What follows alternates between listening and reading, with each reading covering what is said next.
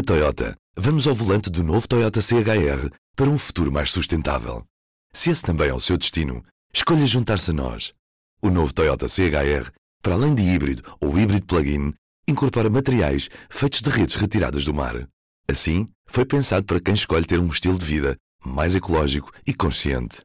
Cada escolha conta e escolher o novo Toyota CHR é ir mais além pelo planeta azul. Saiba mais em toyota.pt. Este é o Poder Público, a semana em debate pela secção de política do público. São José Almeida, Sónia Sapage, Helena Pereira. Eu sou Ana Sá Lopes e este é o Poder Público. 11 dias após as presidenciais já temos algumas ondas de choque. No CDS, Adolfo Mesquita Nunes anunciou que será candidato a líder, mas o atual presidente, Francisco Rodrigues dos Santos, ameaça vender cara à pele e pede agora uma moção de confiança ao Conselho Nacional. E não quer claro, eh, convocar um congresso. No PS, Pedro Nuno Santos culpa o Partido Socialista por, ao não apresentar candidato próprio, ter involuntariamente contribuído para a ascensão de Ventura, e estou a citar. Hoje, Francisco Assis vem admitir que o governo pode provocar uma crise política no outono e não exclui candidatar-se a líder. Vamos começar pelo CDS. Uh, São José Almeida, se o Conselho Nacional recusar convocar o Congresso, achas que Adolfo Mesquita Nunes vai à procura das 4 mil assinaturas necessárias para convocar um Congresso extraordinário? Uh, eu, eu, hoje uh, li no público uma notícia em que a Sofia Rodrigues dizia que isso já era admitido, não é?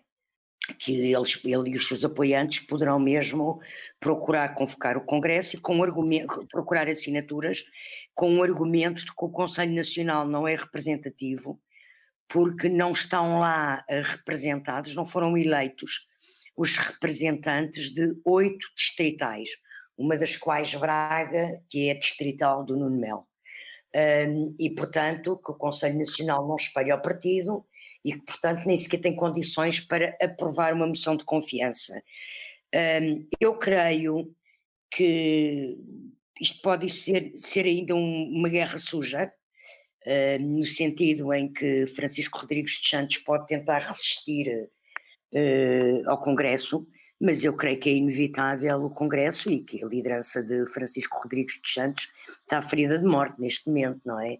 Uh, Portanto, achas que Adolfo Mesquita não nos consegue as 4 mil assinaturas? É que não é fácil. Não é fácil, não é fácil, mas eu não sei se por esse processo se por um segundo Conselho Nacional, mesmo que a moção de, de, de, confiança vença neste Conselho Nacional, eu acho que o processo de queda de Francisco Rodrigues dos Santos se iniciou.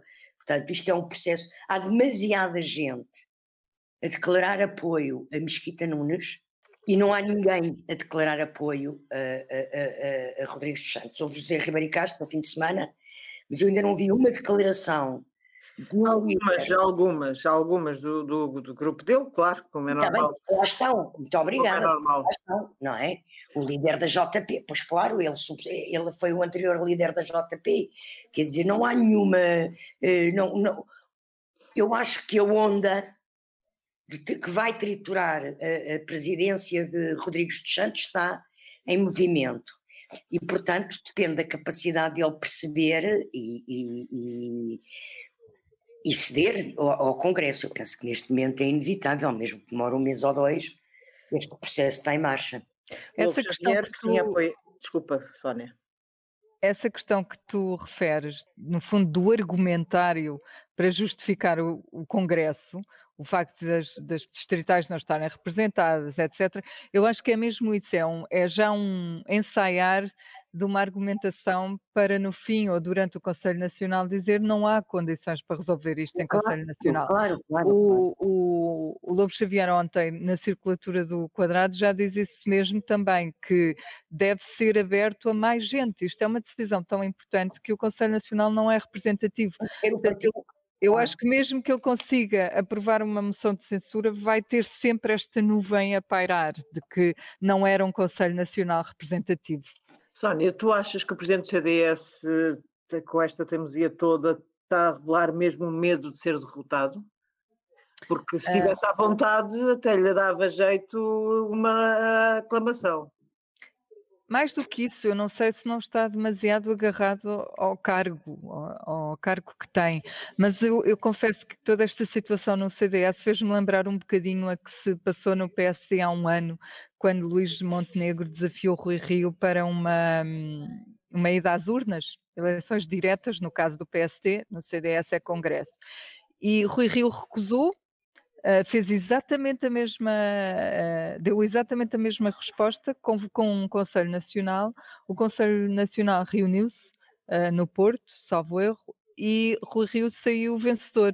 Não, não foi do Porto, mas enfim, houve um Conselho Nacional e, e, do qual Rui Rio saiu vencedor, as diretas não foram aprovadas, portanto, foi uma crise interna um, que Rui Rio uh, atravessou. Não sei se Francisco Rodrigues dos Santos, liderando um partido que está com números tão baixos nas sondagens e em repetidas sondagens, não é só numa, uh, se está em condições de fazer de fazer o braço de ferro que fez Rui Rio no PSD e também não sei se os resultados serão mesmo os mesmos. Portanto, esta situação que está a ser criada no, no CDS é, é bastante complicada, não é uma coisa muito simples e pode ser terrível para o partido. Acho que já todos perceberam um bocadinho isso e é difícil, de facto, como a São José eh, dizia, encontrar um nome forte no CDS que defenda uh, a continuidade deste estado de coisas,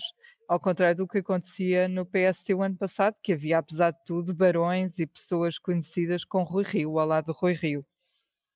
Sim, Rui Rio tinha claramente mais apoio do, do que Luís Montenegro no país, achamos Sim, nós. completamente. Achamos nós. Mas eu não deixo de achar que Francisco Rodrigues dos Santos se está a inspirar no exemplo de Rui Rio. Helena Pereira, o PSD e o CDS já estão a conversar sobre as autárquicas, mas qual é o poder de negociação do CDS neste momento, eh, em que vale 0,3, pelo menos numa das sondagens? O, eu acho que a, história mostra, e a história do CDS mostra que o poder de negociação do CDS nas coligações com o PSD eh, tem pouca pouco a ver com sondagens e mais com o líder de momento. Porque, por exemplo, numa das últimas eleições, que foi 2015, a forma como Portas negociou com Passos Coelho o lugar nas listas uh, foi muito superior e a representação que obteve nessas eleições, graças à, à, maneira como ele negociou, foi muito superior àquilo que era o peso do CDS se tivesse concorrido sozinho. Portanto, uh, o que conta mais quando há estas negociações é a força de cada um dos líderes e os interesses de cada um dos líderes. Do lado do PSD, qual é o interesse de Rio? Quer fazer um bom acordo ou um mau acordo com o CDS porque quer que este líder se mantenha lá mais tempo? Ou até gostava que o Francisco Rodrigues dos Santos fosse substituído por outra pessoa? Não sei o que é que interessa mais a Rio, mas estou tentada a dizer que se calhar Rio gostaria de um líder do CDS mais fraco do que alguém mais forte. Depois, uh, em matéria de autárquicas, uh, sempre houve muitas coligações. Eu acho que eles nas últimas eleições fizeram para cima de 50 coligações, o PSD e o CDS. Uh, ah, e só em dois casos é que o candidato a presidente de Câmara era uma pessoa indicada pelo CDS e não pelo PSD. Julgo que pelo que eu, que eu procurei aqui foi isso só aconteceu em dois sítios, Constância e Alcochete. Porquê é que eu fui buscar este exemplo? Porque para mim a grande novidade ou a minha grande curiosidade nesta coligação ou neste acordo de coligações autárquicas vai ser Lisboa. Nas últimas eleições autárquicas, o candidato do CDS, que foi Assunção Cristas, teve 20%, e o candidato do PSD, que foi a Teresa Leal Coelho, teve 11%. Portanto, olhando, olhando para os números, uma pessoa, qualquer pessoa, olhando só para estes números de fora, diria que o mais natural é que o candidato a Lisboa até seja o cabeça de lista, até possa vir a ser, haja uma coligação PSD-CDS e seja a pessoa indicada pelo CDS à luz daquilo que foram os resultados há quatro anos. Se Francisco, eu não sei o que vai suceder. Uh, claro que o PSD deve querer indicar o cabeça de lista, o, o candidato à, à presidência da Câmara. Mas imagina que Francisco Rodrigues dos Santos consegue convencer Rui Rio uh, é ao CDS ter esse lugar. E seria uma grande vitória neste momento que o Francisco Rodrigues dos Santos está a passar por um problema interno de grande contestação. Eu acho que deve ser a única coisa, que ele, o único trunfo que ele poderia ter neste momento ajudá-lo então... de alguma maneira. Mas que é voltar a Cristas, eh, a história do Portas já chegou a ser notícia, mas desmentida depois. O João Gonçalves Pereira, que era um vereador. Eh, Eu acho é que o que fazia mais sentido, sim, seria, por exemplo, a Cristas, teve 20% e que foi uma vereadora, ela demitiu-se todos os cargos, mas nunca se demitiu do cargo de vereadora na Câmara de Lisboa, por exemplo. Agora, claro que isso tem tudo muito. levanta uma série de problemas, não é? Uh, não estou a ver com facilidade também o líder ir buscar a anterior líder, não é? que se demitiu porque teve um mau resultado a nível nacional, mas isto para dizer que, que a forma como os dois partidos vão negociar as coligações autárquicas agora, e neste momento em que o líder do PST está a ser contestado no seu partido, torna mais interessante esta, esta negociação. Sem dúvida. Passamos para o PS. São José Almeida, como leste o artigo de Pedro Nuno Santos, onde o Ministro das Infraestruturas, dirigente do PS, obviamente, faz críticas mortais à direção logo ao Primeiro-Ministro? Mortais não são, mas. Achou bolas, achou que diretamente contribuiu para o reforço do Chega. Se isso não é mortal, vou ali já venho. Mas, mas uh, uh, eu vejo o artigo como uma expressão, como um ato uh, consequente do, do, Pedro Nuno Santos, que é membro do secretariado, é ministro do governo, mas sempre teve as suas posições, independentemente, uh, teve a sua opinião. E, portanto, acho que é consequente e coerente com essa atuação. É um, um artigo crítico para o governo, para o primeiro-ministro e para a direção do PS. Um, mas não, não, não creio uh, que vá ter consequências imediatas. Uh, francamente, não creio. Porque eu também acho que, que Pedro Nuno Santos faz isto porque, de facto, o resultado da Ana Gomes é um resultado mau. Uh, Ana Gomes tem 12,95%, fica a um ponto percentual de André Ventura portanto, uma espécie de empate técnico. Uh, uh, e, portanto, ela é uma derrotada, de certa forma, embora seja tenha ficado em segundo lugar. E eu penso que Pedro Nuno Santos uh, sentiu na obrigação, uma vez que foi apoiante dela, de vir salvar a cara, quer da sua candidata, quer, pronto, responsabilizar e encontrar razões para, para, para o mau resultado no facto do PS não ter apoiado, o que é uma verdade, não é? Se ela tivesse sido formalmente apoiada pelo PS, teria outro resultado. Mas eu recordo que, por exemplo, há cinco anos, Sampaio da Nova e Maria de Belém também não foram apoiados, o líder era o mesmo, António Costa, fez a mesmíssima coisa, o PS deu-se nas duas candidaturas e Sampaio da Nova teve 22%, Maria de Belém 4%. Quer dizer, mesmo a, assim, diferença, a diferença é que agora há uma minoria que apoiou Ana Gomes e uma maioria que apoiou Marcelo. Maioria que apoiou Marcelo, pronto. É o que se percebe. Uh, e, e, e, mas eu penso que isto uh, irá faz parte de uma onda do que está a ser a transformação dos partidos e da vida partidária em Portugal, na Europa, uh, no mundo, mas nas democracias, não é? Claro. mas um, não penso que o, o, o, as consequências sejam imediatas, porque penso que nem Pedro Nuno Santos irá demitir-se do governo agora, nem António Costa o vai demitir, por causa deste artigo, penso eu. Sónia Sapaz, eu ia te perguntar exatamente isso. Achas que a coabitação entre Pedro Nuno e António Costa vai conseguir durar muito, tendo em conta, nós pelo menos não estamos habituados a ver um ministro enfrentar assim um primeiro-ministro? Uh, se tivesse de acontecer alguma coisa, eu diria que teria acontecido na sequência do último congresso que foi realmente quando Pedro Nuno Santos desafiou uh, António Costa, quando apresentou a sua moção, que era basicamente um, um caminho alternativo para o, para o, PS. Nessa altura, uh, ele foi tão claro quanto aos seus objetivos no futuro que António Costa chegou a dizer uh, calma aí, porque eu ainda não meti os papéis para a reforma. Portanto, as coisas ficaram logo muito claras desde maio de 2018. Passaram, entretanto, uh, mais de dois anos, passarão três anos quando for o Congresso do, do PS, que está agora previsto para julho, passarão mais de três anos, previsto para julho. Portanto, não há de ser neste último ano, nem por causa deste artigo, que a relação entre os dois uh, se vai deteriorar ao ponto de, de resultar numa demissão. Não creio que seja que seja por aí. Isto, para mim, isto não clarificou nada, na verdade, nada que não tivesse já uh, clarificado. Agora, uh, nenhum, nenhum ministro tem um seguro de vida no governo. Eu acho é que, ao mesmo tempo, também dá muito jeito a António Costa a ter uh, o seu challenger ao seu lado no governo, porque assim ele estará sempre comprometido com as decisões do PS. Nunca vai uh, estar demasiado livre para criticar o primeiro-ministro. Portanto, acho que é bom para os dois uh, que a situação se mantenha, diria eu.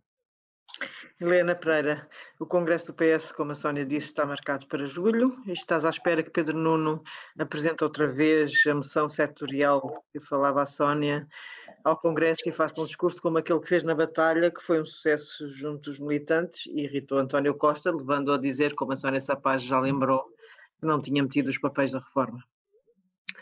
Uh, se estou à espera que ele apresente uma moção, uh, estou, porque é assim, depois de o ter feito no último congresso, o mais natural é que faça neste congresso. Agora, o, uh, o que é que ele disse nessa moção, nessa altura, e que entusiasmou tanta gente?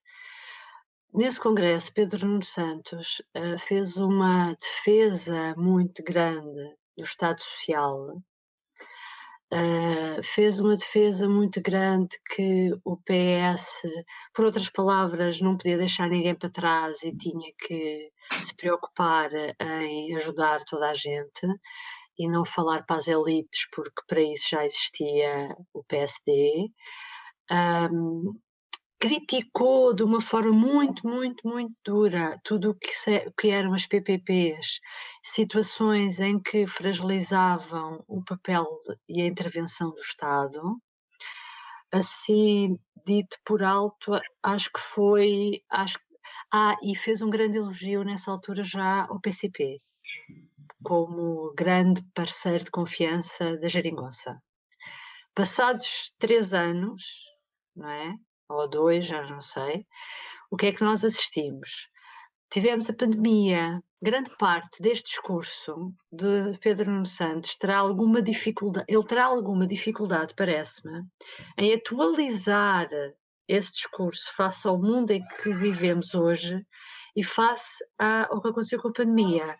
Ponto número um, um nunca como agora se percebeu, ou nunca como agora é tão unânime ou tão alargado o número de pessoas que percebe que o papel do Estado é importantíssimo uh, e numa situação como estas é preciso Estado, uh, é preciso apoiar as empresas que estão em dificuldades ou as pessoas que perderam o emprego, Uh, é preciso reforçar a escola pública, é preciso reforçar o Serviço Nacional de Saúde. Portanto, tudo o que era o papel do Estado Social, de que Pedro Nuno é um grande defensor, uh, houve um caminho que se fez e a crítica que se faz é não é suficiente, mas que houve avanços, houve.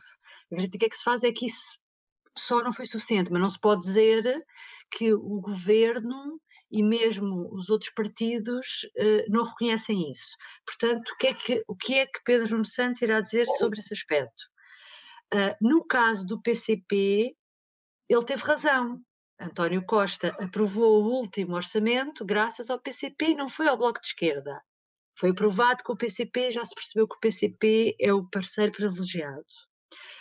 Uh, por último, as PPPs, aí parece-me que é o problema mais grave que Pedro Nuno Santos tem. Quando ele fez esse discurso, que entusiasmou muita gente. Ele era, era hum, secretário de Estado de Assuntos Parlamentares e ele agora é Ministro das Infraestruturas, o que significa que ele tem o difícil dossiê da TAP pela frente para resolver, muito impopular, uh, também que é um reforço do papel do Estado, mas que implica despedimentos.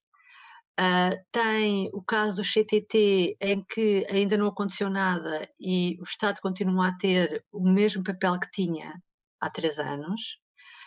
Uh, as PP rodoviárias, ele tutela-as, não gosta de falar sobre o assunto, quase esqueces que ele é o ministro que tem a ver com este tema, porque ele nunca fala dele. Uh, e quando houve pandemia, as, as, as, empresas vieram pedir que se acionasse as cláusulas para serem compensadas pelo facto de haver menos tráfego, e não só viu Pedro Nuno Santos a dizer que isso era um abuso. E Pedro Nuno Santos, nesta altura, a mim, aparece-me como o ministro dos comboios, porque ele só gosta de dar a cara por as empresas públicas que neste caso quase que, que, que dá menos problemas, chama-se comboios, é onde ele ele vem dizer que há investimentos e, e vem dar notícias e vem fazer visitas, enfim. Portanto, sim, espero, estou com muita curiosidade a aguardar que ele apresente uma moção, porque depois de o ter feito há três anos ou há dois, uh, seria coerente que o fizesse agora.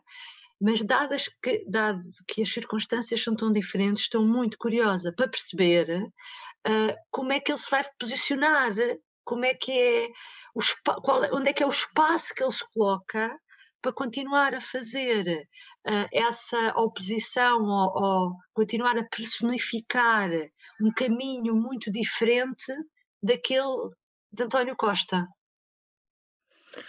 Uh, e agora temos além de Pedro Nuno Santos, que está claramente a posicionar para o futuro, portanto eu acho que ele vai, ele de certeza vai, não sei se apresentar uma moção, mas pelo menos vai fazer um discurso muito similar ao que ouvimos na batalha, mas agora temos Francisco Assis, que veio dizer, numa entrevista pública Renascença, que não exclui vir a ser candidato a secretário-geral do PS no futuro, obviamente, pós-Costa, e admite que seja o próprio governo em outono, no outono, a provocar uma crise política. São José Almeida. Falava-se muito de Fernando Medina como representante da ala mais centrista a estas futuras eleições eh, quando António Costa se retirar, mas esta disponibilidade, ainda com um bocado disfarçada de Assis, pode baralhar as coisas? Baralhar não baralha, eh, eh, vamos lá ver. O, o, o Assis é sempre uma hipótese de candidato a líder, não é? Evidente. Francisco Assis, pelas suas qualidades, pela sua história partidária, poderá sempre se decidir candidatar-se, candidatar-se. Pois, quem ganha e quem perde um congresso, não sei, isso nós não podemos adivinhar. Mas muito menos um congresso que ainda demorará, esse congresso da sucessão de Costa ainda demorará uns anos a acontecer, penso eu. Mas uh, Além, além, além da CIS, há de facto Medina, que era um nome que, que, que é falado há muito tempo, mas há outro nome, outros nomes. O próprio, o próprio Assis hoje, eh, na entrevista que te deu a ti e à, e à Eunice Lourenço, fala de, de, de, de, outros nomes, da Ana Catarina, eh, Mendonça Mendes, fala do Sérgio Sousa Pinto. Eu, quando li aquilo, achei muita graça, porque eu, aqui há quatro anos, há quatro, não, há três anos, sim, não o congresso anterior, não foi o do 18, em 2016. Em 2016, fiz um trabalho, quando foi do congresso do PS, que era os sucessores de António Costa, as hipóteses de sucessores. Então estava lá o Pedro Nuno Santos, estava lá a Ana Catarina, estava lá a Medina, e eu pus também o Sérgio Sousa Pinto, porque de facto, nesta nova geração do PS, o Sérgio Sousa Pinto é uma grande referência. E o Sérgio Sousa Pinto é, assim como Assis é, um intelectual brilhante, além de ser um político e saber fazer política, é um intelectual brilhante e, portanto, tem uma ascendência intelectual até sobre aqueles, é, é, é, toda aquela geração dos 50, 40 anos no, no, no PS, muito grande. é evidente que quando isto, quando acontecer essa sucessão, eu acho que, que está escrito nas estrelas, não é? Que Pedro Nuno Santos será candidato. mas eu penso que depois da aula mais moderada, hum, eles conversarão e verão quem é que está em melhores condições de disputar a liderança. Porque eu não acredito, o que eu não imagino que possa acontecer, isso não imagino, é que, por exemplo, Assis e, e Medina se candidatem os dois, ou que uh, Medina e Sérgio Sousa Pinto se candidatem os dois contra Pedro Nuno Santos. Não creio que essa divisão vá acontecer e, e penso que uh, há, há, nomes que se estão a posicionar, mas ainda como faltam muitos anos, vamos ver se alguns já também não se afogam pelo caminho politicamente, não é? Afogar politicamente, não é? Medina vai ter agora uma lição, uma edição muito importante nas autárquicas, vai ter que reconquistar, ou tentar reconquistar a maioria absoluta na Câmara, que Costa tinha e que ele perdeu há quatro anos. Uh, Francisco Assis tem uma tarefa imensa como presidente do Conselho Económico e Social, a Ana Catarina tem, tem, tem uma liderança parlamentar num momento de enorme instabilidade. Portanto, os dados estão em movimento, não é? E o, e o que cada um faz ou não faz um, pode determinar esse futuro. Como o próprio Pedro Nuno Santos. Porque, desculpa lá só mais um minuto, se Pedro Nuno Santos se espalhar como Ministro das Infraestruturas e da Habitação, fica em condições muito frágeis para se candidatar ao Congresso. Não é? Portanto, vamos ver, ele tem, tem gerido, ele tem conseguido gerir uma pasta difícil e com vários problemas. Um deles, a Helena falou de alguns, um deles que eu acho que é dramático em Portugal, que é o da habitação e que ainda não se viu nada, não é? Pronto, as coisas que foram tentadas deram em nada não serviram para nada, não alugaram casas nenhumas, não houve, não, pronto, não, portanto, a, solução de, de, da habitação em Portugal, e não falo só da habitação para a classe média, da habitação social e da habitação degradada, sobretudo dos bairros degradados, é um, um, um imenso desafio que Pedro Nuno Santos tem pela frente. Tão grande, ou maior, tão grande ou maior que o da TAP, desculpa. Sónia, tu acreditas que o governo pode ser tentado a provocar uma crise política no outono, como diz Assis?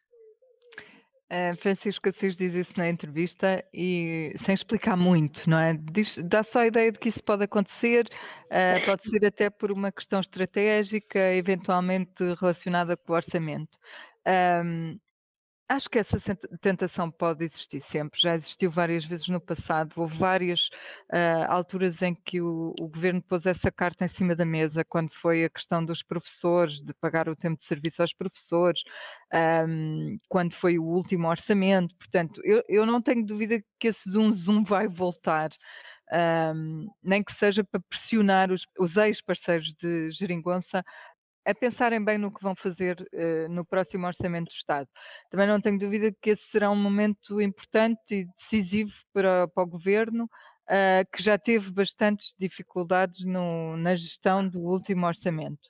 Uh, mas, por outro lado, também penso que vão ser avaliadas todas, todas as variáveis, incluindo as sondagens, como é que estão nas sondagens o PS, se, está, se continua a não se degradar, porque a verdade é que este governo tem cinco anos e continua sempre acima dos 30, entre os 30 e os 40, bastante acima dos 30, se continua a não se degradar, se a tendência é de crescimento ou de descida, se o PST está a perder peso ou a ganhar, se o Chega também está a perder peso ou a ganhar, acho que tudo isso vai contar no momento de provocar realmente uma crise, sem ser um ultimato, sem ser só pressão política.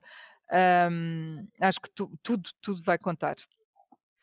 Helena Pereira, faço a mesma pergunta que a Sónia. Uh, achas que se o governo vir que as sondagens são boas, como a Sónia já falou aqui, obviamente que se forem más, eu também acredito que isto não se colocará, mas se forem boas, poderá avançar para eleições antecipadas, tal como assim está convencido? As sondagens por si só, é engraçado, as sondagens ao longo destes desde, desde 2019 uh, têm, têm mostrado algumas variações, mas nunca mostraram o PS a descolar nem a descer muito. Nunca houve é tendências muito assim uh, gritantes, por assim dizer. Portanto, acho que aí Acho que vai ser importante as autárquicas, porque o PS parte para estas autárquicas com o melhor resultado sempre, portanto é natural que baixe bastante nas autárquicas, só porque tem, só porque tem muitas câmaras.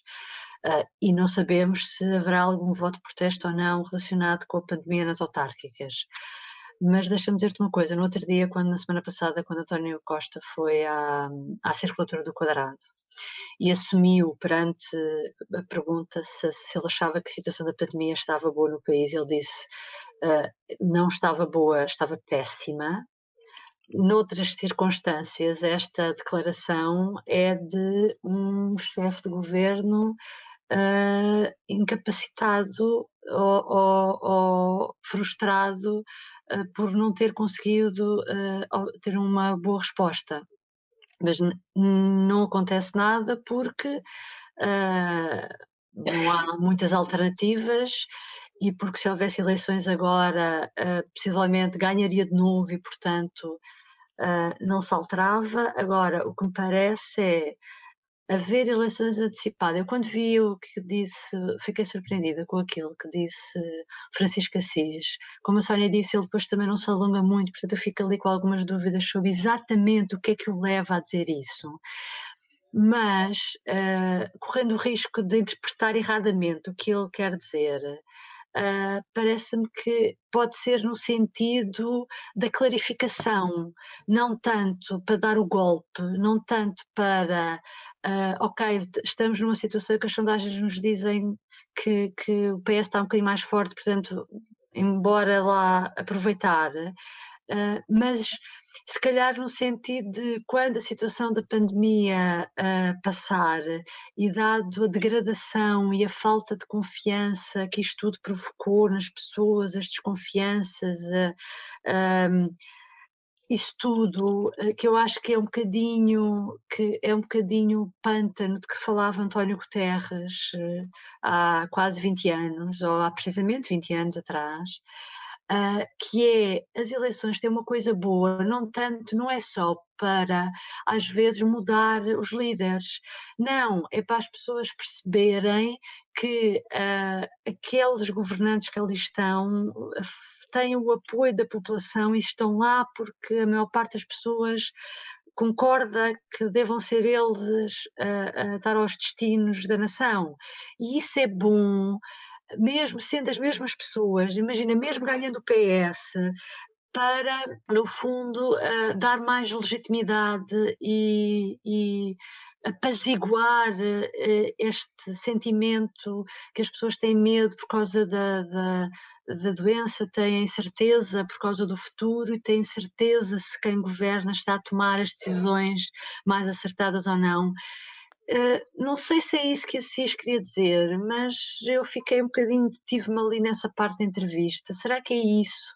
E ele, como com o chapéu que ele agora também tem de presidente do Conselho Económico e Social, será que, que, que essa crise política não é uma crise no mau sentido, mas para uh, para ajudar a ultrapassar, no fundo, para ajudar o país a ultrapassar este momento. Oh, Helena, mas sabes porque é que eu, porque é que eu acho que não, não pode ser isso? Apesar de ele não dar pistas, pronto. Sim porque ele, tu não sabes quando é que a pandemia vai acabar. E essa questão só se colocaria se tu soubesses que a pandemia acabava em outubro ok, pandemia acaba em outubro, o nosso trabalho está feito, então agora vamos lá ver o que é que os portugueses querem. Querem que continuemos e querem reforçar a nossa posição ou querem que mude o governo e haja um bloco central? Ou...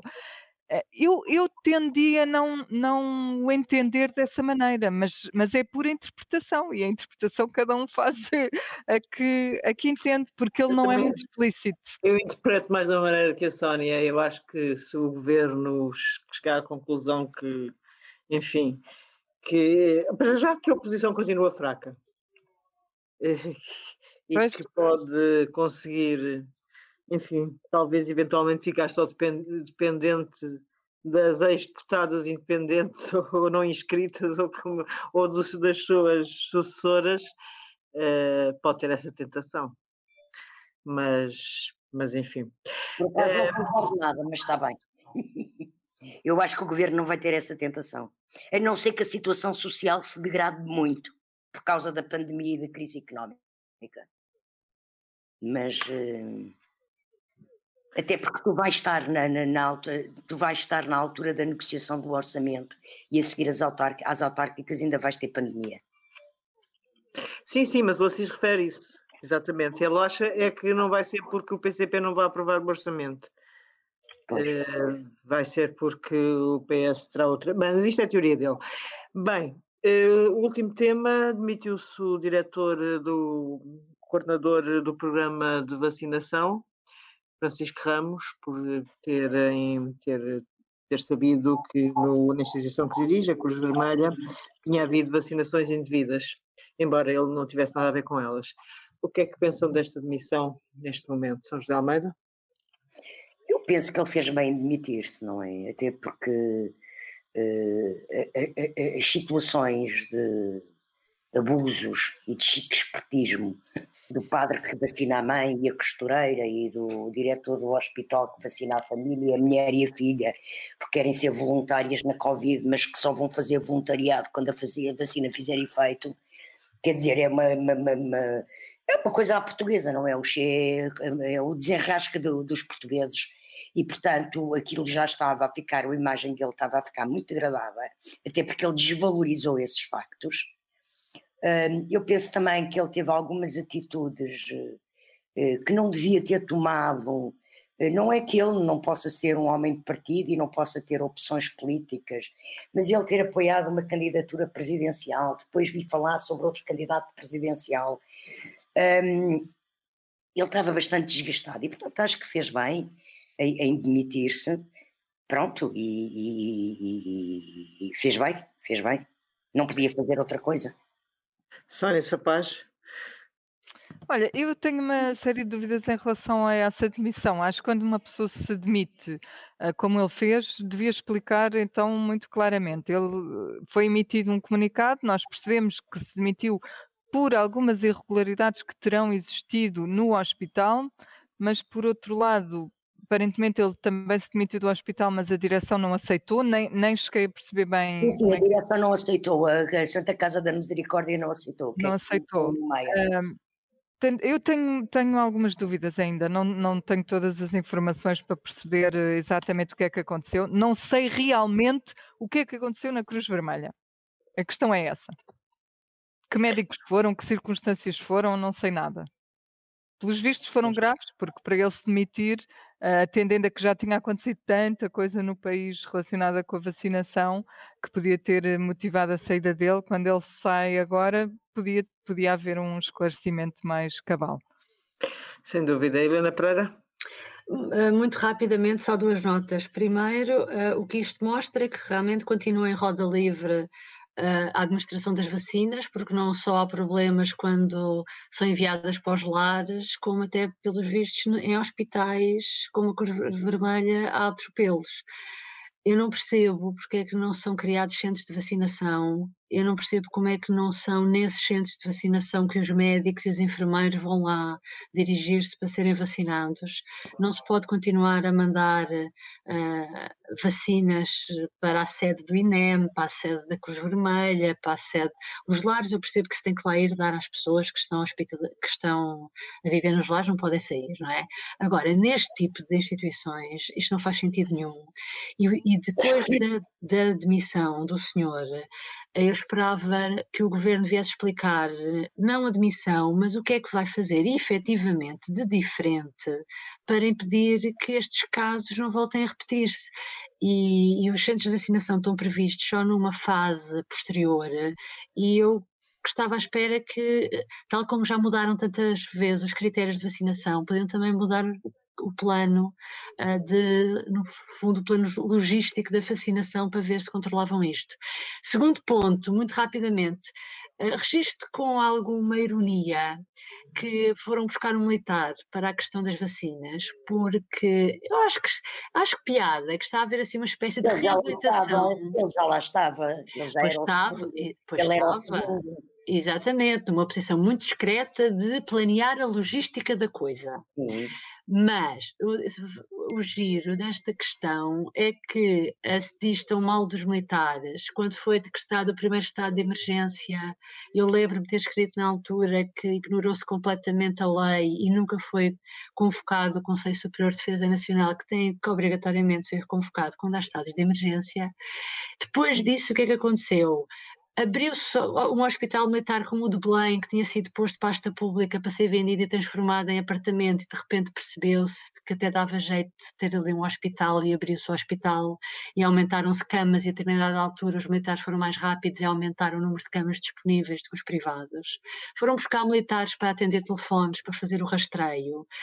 E eu, quando olho para isto, penso assim: então, afinal, os militares é que são a nossa proteção civil quando é preciso alguma coisa, quem está lá sempre pronto a ajudar é os militares e não a proteção civil, que eu não percebo o que é que faz quando a gente vê imagens de sacos de comida que as pessoas vão dar aos bombeiros e que deixam no chão do hospital, no, no, nos jardins dos hospitais de Santa Maria e do Garcia da Horta, que é uma vergonha o que está a acontecer. E, portanto, um, é só essa nota última que eu gostava ah, de deixar em relação a, aos militares e à proteção civil. Obrigado, Helena. São José Almeida, São Nessa Paz. O Poder Público fica por aqui esta semana. Voltamos para a próxima semana. Até Adeus. lá. Adeus. Adeus. Até para a semana. O público fica no ouvido. Na Toyota, vamos ao volante do novo Toyota CHR para um futuro mais sustentável. Se esse também é o seu destino, escolha juntar-se a nós. O novo Toyota CHR, para além de híbrido ou híbrido plug-in, incorpora materiais feitos de redes retiradas do mar. Assim, foi pensado para quem escolhe ter um estilo de vida mais ecológico e consciente. Cada escolha conta e escolher o novo Toyota CHR é ir mais além pelo planeta azul. Saiba mais em toyota.pt